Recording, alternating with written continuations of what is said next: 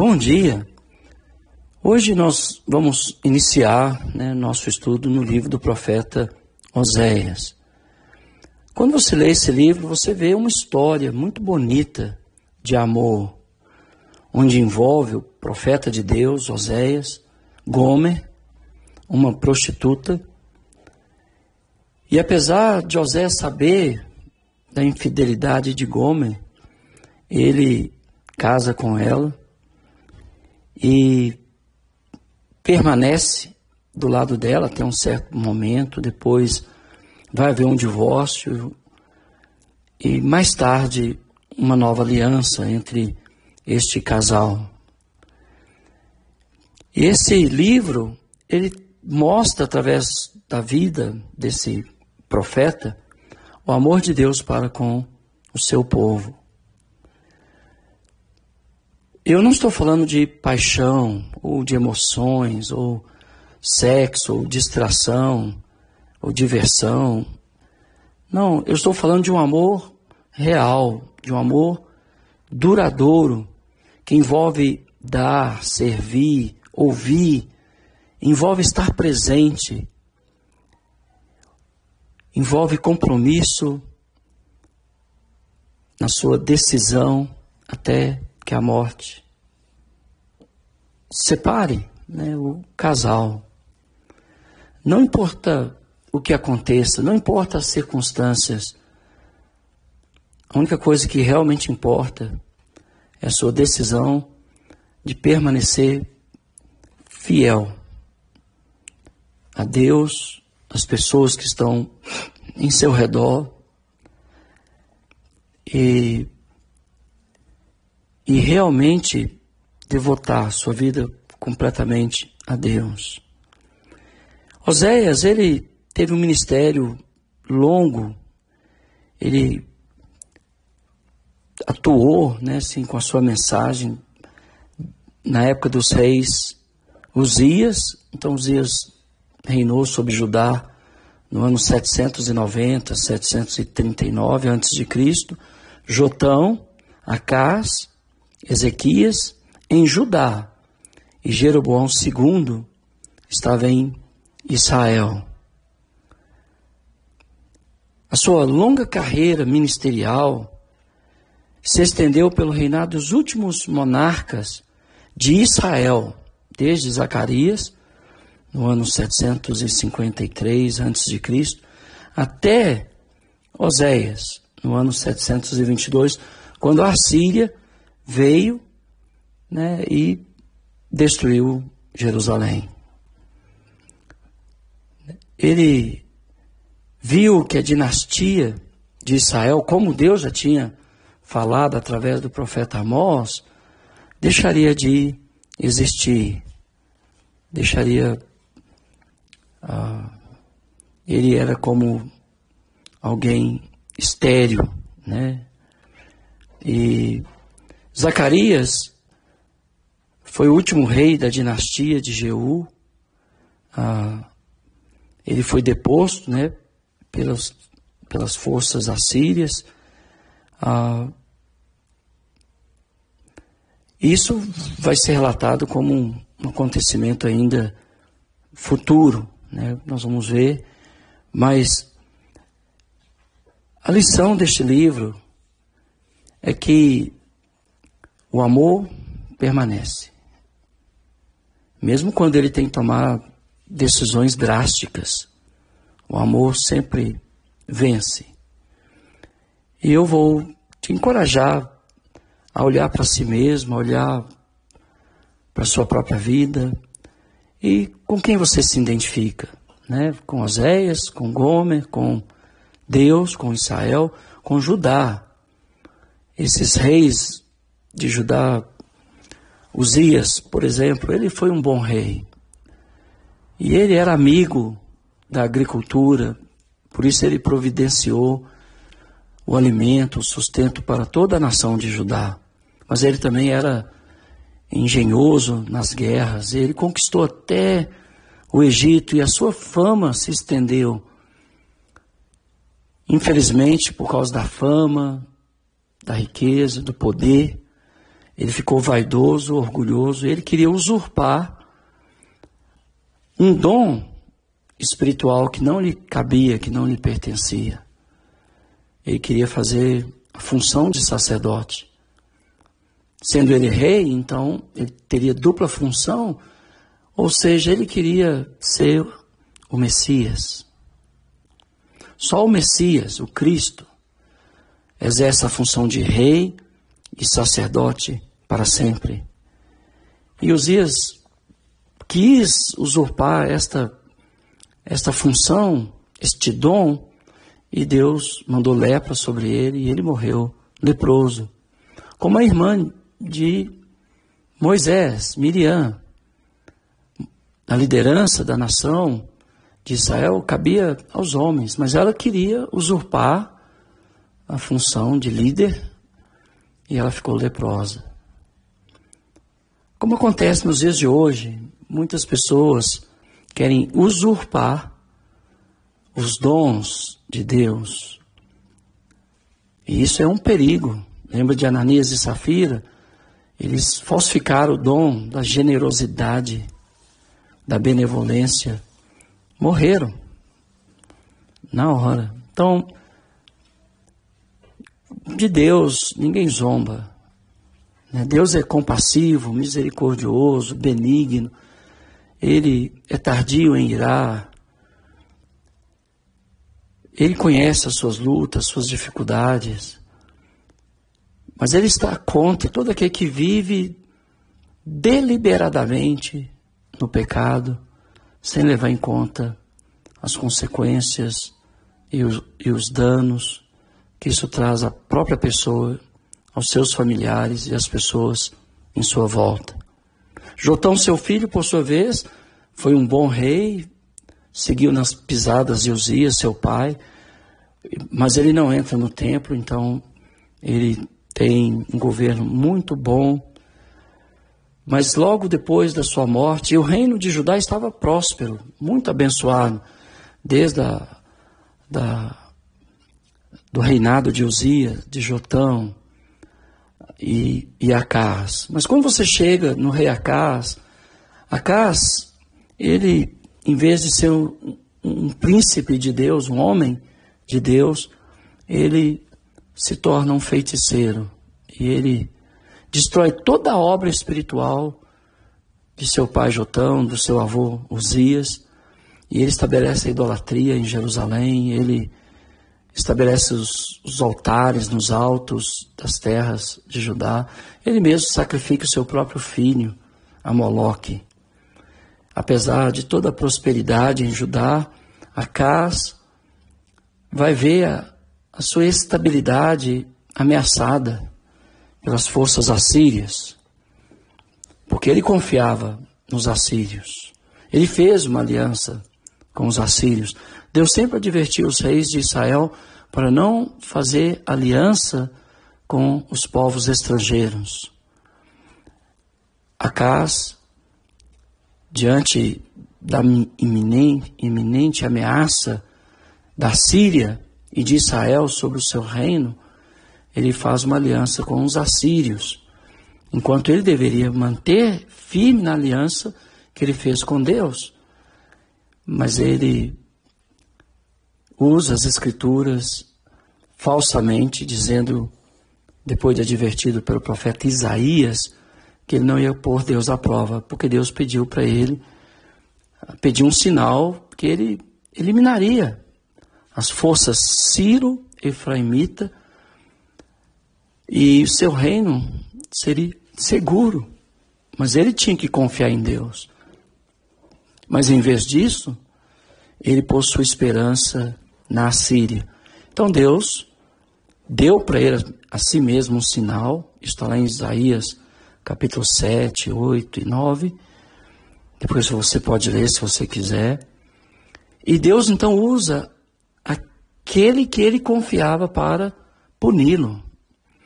A Síria que ele tanto confiava voltou-se contra ele, contra Judá, e destruiu 49 cidades, fortalezas e se não fosse por intervenção de Deus, através da vida de Ezequias, seu filho, rei de Judá, que por amor à cidade de Jerusalém, também envia uma embaixada para fazer uma aliança, não com a Síria, mas com, com o Egito. E porque ele confiava no Egito para o proteger das, da invasão assíria, e ela veio por causa do seu pai Acás, Deus disse para ele que ele ia morrer. Mas é interessante que os dois reis cometem os mesmos erros. Aliança com povos estrangeiros. É o pecado de Acás e é o pecado de Ezequias. Mas o problema de, de Acás é que ele estava aliançado com a Síria para salvar sua própria pele. Ezequias estava fazendo uma aliança com o Egito, que Deus chama de cana quebrada, aqueles que apoiavam no Egito machucaria. Imagina você se apoiando numa vara com ferpas, você, em vez de se proteger, você se fere. Mas Deus tratou Ezequias diferente. Por quê? Se os dois fizeram o mesmo pecado, aliança com nação estrangeira, que Deus falou para eles não fazerem, para que eles confiassem no Senhor. Então Deus adverte Ezequias, e você pode ler essa história lá no capítulo 37 a 39 de Isaías, que iria morrer por causa disto. Mas Ezequias, ele ora ao Senhor e disse ao Senhor: O Senhor sabe que eu fiz na sinceridade do meu coração. Quando você olha, parece tudo igual. Acás aliançou com a Assíria e Ezequias com o Egito. Parece tudo igual, mas não é. Por isso que nós somos advertidos pelo Senhor para julgarmos pela reta justiça e não pelo que vemos ou pelo que ouvimos. Porque parece que a ação é igual, mas não é. Ezequias disse a Deus: Eu fiz na sinceridade do meu coração para poupar, para salvar o teu povo. Aí Deus, através do profeta Isaías, diz para Ezequias que ele viveria mais 15 anos. E viveu. Então isso já mostra que, mesmo pessoas cometendo o mesmo pecado, Deus vai tratar diferente. Porque ele é injusto? Não. Porque ele julga pela reta justiça. E ele sabia a motivação de Acás: poupar a si mesmo, proteger a si mesmo. Não estava nem aí para o povo, nem aí para Deus. É, vivia uma vida centrada em si mesmo, uma vida egoísta. Ezequias não. Apesar de ter feito bobagem em confiar no Egito, uma embaixada estava lá. Nos dias de Ezequias, rei de Judá, e mas ele fez para proteger o povo. Ele importava com o povo.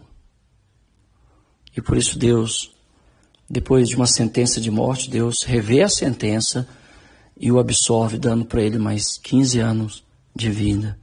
Diz que esses homens eram reis de Judá.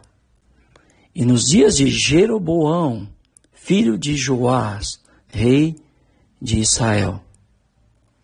Então, ah, esta é, esse é o fundo histórico né, da mensagem do livro do profeta Oséias. O contexto histórico é este. Ah, ele fala durante os reinados de Uzias, Jotão, Acás, Ezequias, reis de Judá, e nos dias de Jeroboão, rei de Israel. Aqui é Jeroboão II, né? O primeiro ah, foi quando o reino de Israel se dividiu em dois, por causa da ganância de Roboão. O povo estava sobrecarregado de taxas, de impostos, parece o Brasil de hoje. E o povo queria que Roboão amenizasse os tributos, mas ele pesou mais a carga tributária sobre o povo. Então, dez tribos e meia das doze tribos de Israel uh, desistiu de seguir a casa de Davi, rei de Israel. E, porque Robão era filho de, da, de Salomão, que era filho de Davi.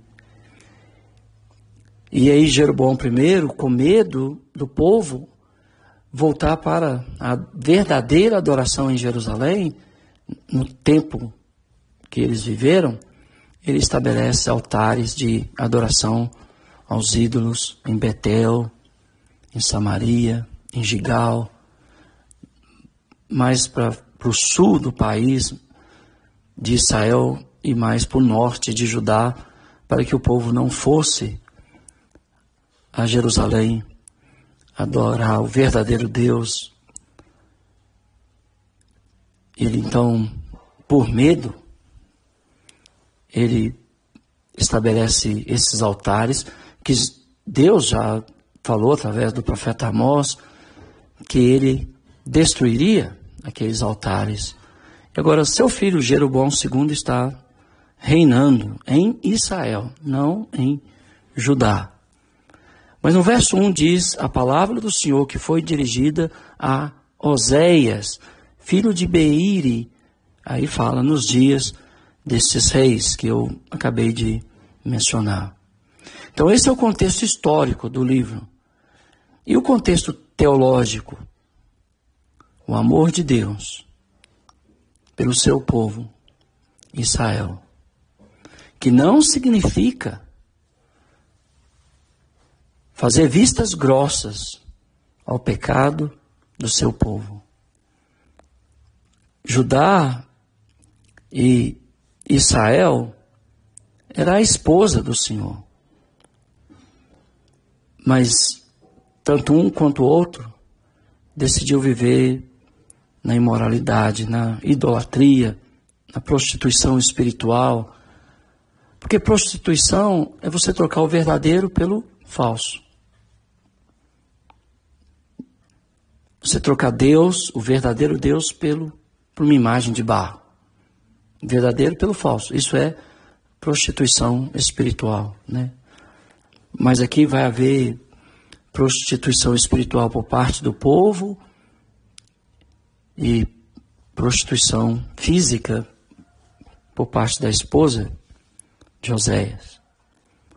Mas apesar de todo esse caos, você vê a profundidade do verdadeiro amor, que é duradouro, que envolve doar, servir, estar presente, perdoar, manter o compromisso, apesar das circunstâncias adversas, dos problemas e das dificuldades adversas.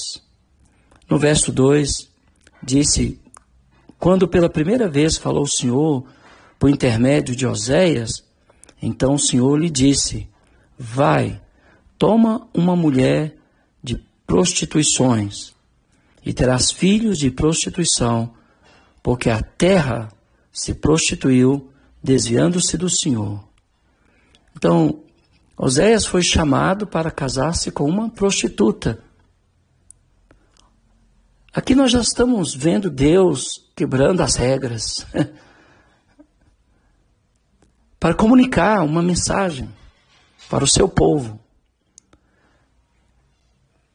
Um judeu podia associar uma prostituta? De jeito nenhum. Mas Deus ordena. E Oséias obedece. E por que Deus está ordenando? Porque ele deixou claro que o povo prostituiu. Quando fala terra aqui, está se referindo à terra de Israel e à terra de Judá.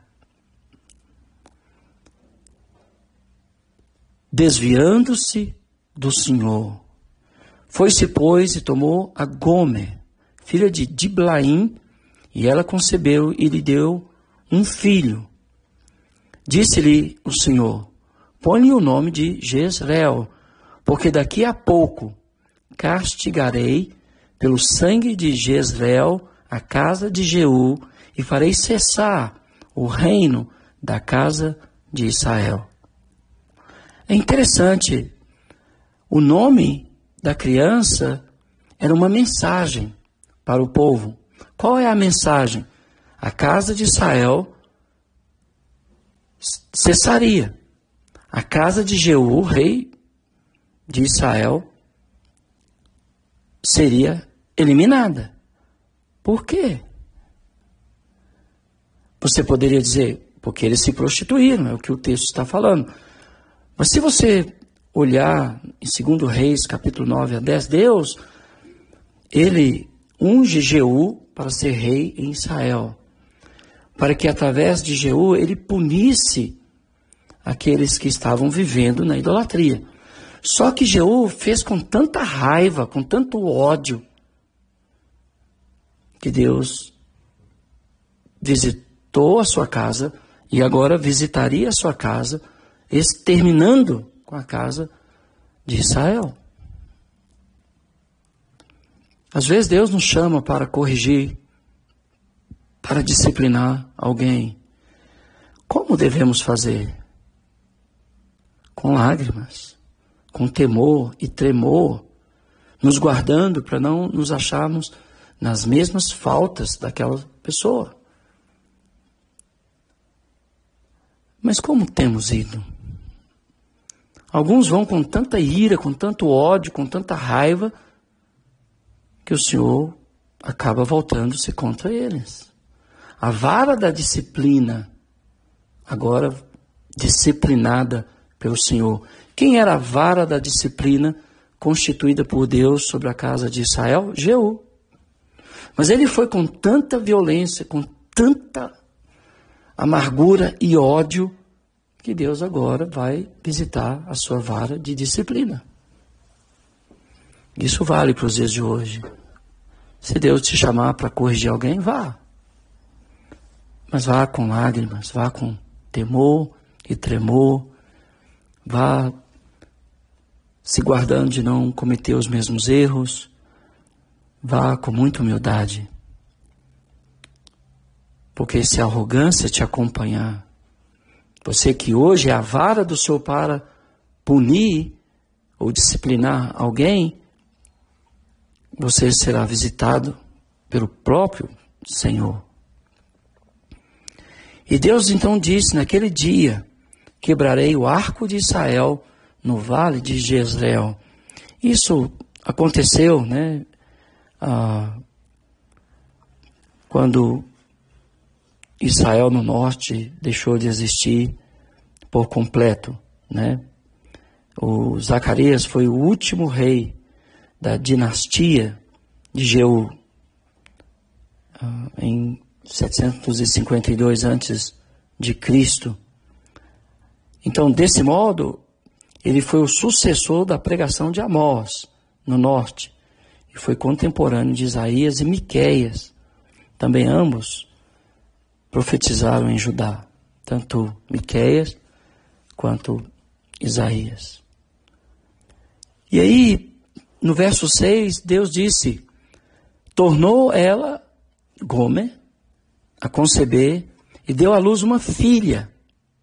Disse o Senhor a Oséias: põe o nome de desfavorecida, porque eu não mais tornarei a favorecer a casa de Israel para lhe perdoar. Então nós vimos em Amós duas promessas de Deus com respeito aos lugares sagrados de Israel, Beceba, Gigal, Betel, Dan, que Deus ia destruir e que Deus jamais pisaria naquela terra. E agora Deus, através de Oséias, está dizendo para a casa de Jeú, para o reino do norte de Israel, que ele não mais ia favorecer. Então Deus estava favorecendo. Se ele deixou, é porque ele estava fazendo. Mas o pecado do povo chegou numa medida que não dava mais para Deus tolerar. Como os pecados de Sodoma e Gomorra chegaram ao conhecimento de Deus, ele veio e impôs o seu julgamento sobre Sodoma e Gomorra. Como os pecados dos cananeus chegaram numa medida, Deus expulsou os cananeus da terra e colocou Israel, aquela terra farta que manava leite e mel. Então, qual é a mensagem? Deus não ia mais favorecer a casa de Israel e Deus não ia mais perdoar. Porém, da casa de Judá me compadecerei e o salvarei pelo Senhor seu Deus, pois não o salvarei pelo arco, nem pela espada, nem pela guerra, nem pelos cavalos, nem pelos cavaleiros. Então você vê que Deus vai ter compaixão da casa de Judá. Mas nós vamos ver que quando a, a Síria vem e destrói Israel, ela também destrói o território de Judá e somente uma cidade permanece de pé, Jerusalém. Ou seja, Deus poupa o remanescente de Israel e os espalha por todos os cantos da terra, e Deus poupa o remanescente de Judá. E mais tarde, esse remanescente se unirão quando eles voltam do exílio da Babilônia, os da casa de Judá.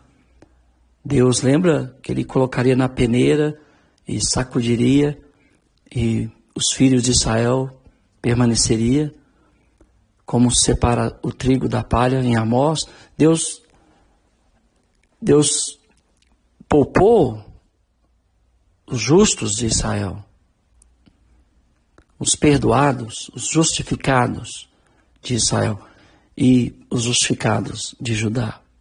Depois de haver desmamado a desfavorecida, concebeu e deu à luz um filho, Disse o Senhor a Oséias: Põe-lhe o nome de não meu povo, porque vós não sois meu povo, nem eu serei o vosso Deus.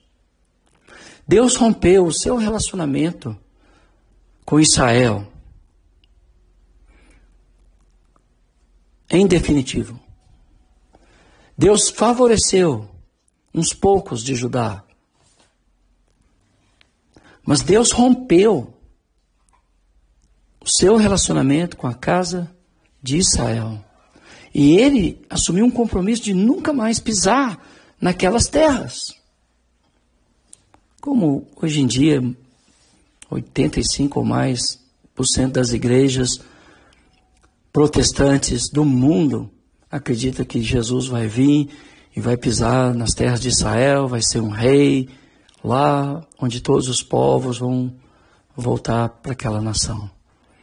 Os profetas falaram que Deus jamais pisaria nas terras de Israel.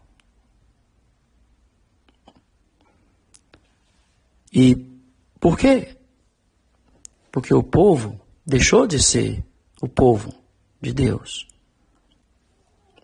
Todavia, no verso 10, falando da restauração futura que viria sobre Israel e sobre Judá.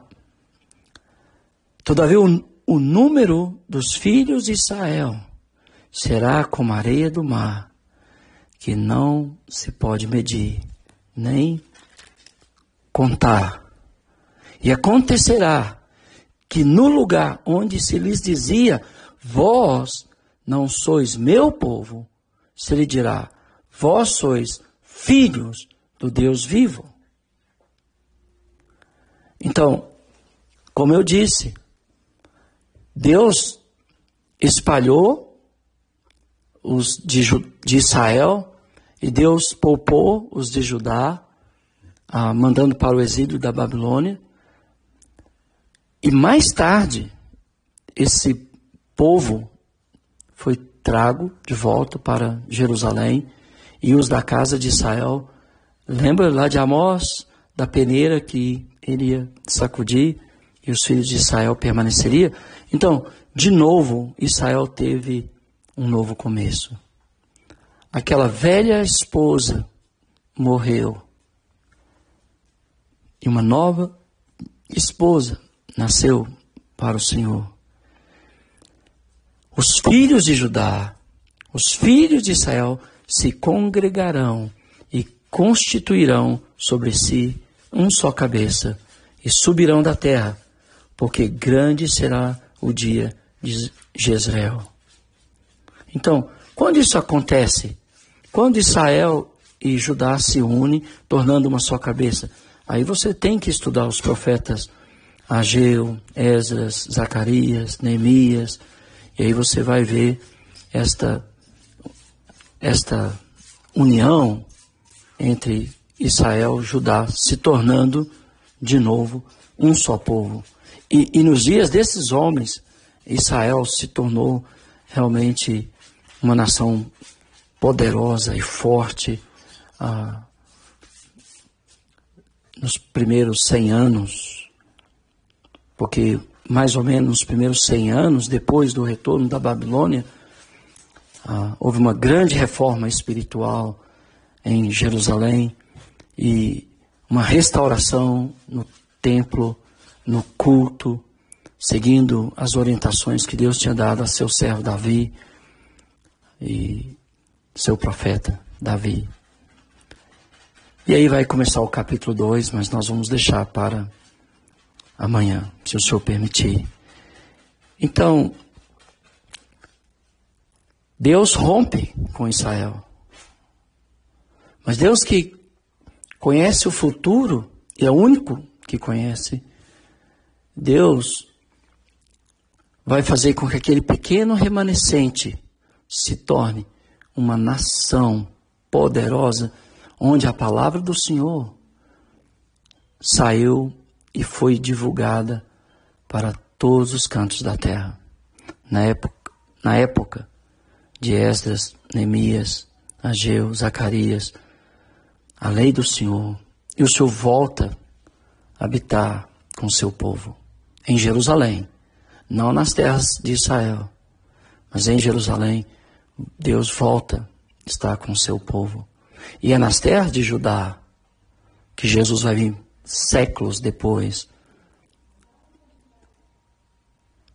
Portanto, meus irmãos, Deus é fiel, mesmo quando o povo é infiel. Mas Deus não continua um relacionamento quando a sua esposa se torna infiel, Deus mandou ela embora. Deus não a favoreceu, Deus não a perdoou. Mas ele poupou um pequeno resto dentro os da casa de Israel e favoreceu a casa de Judá. E dos dois, Deus fez uma nova esposa, um só povo. E isso vai acontecer também com o profeta Oséias. Mas nós vamos ver isso amanhã, se o Senhor permitir. Que Deus te abençoe.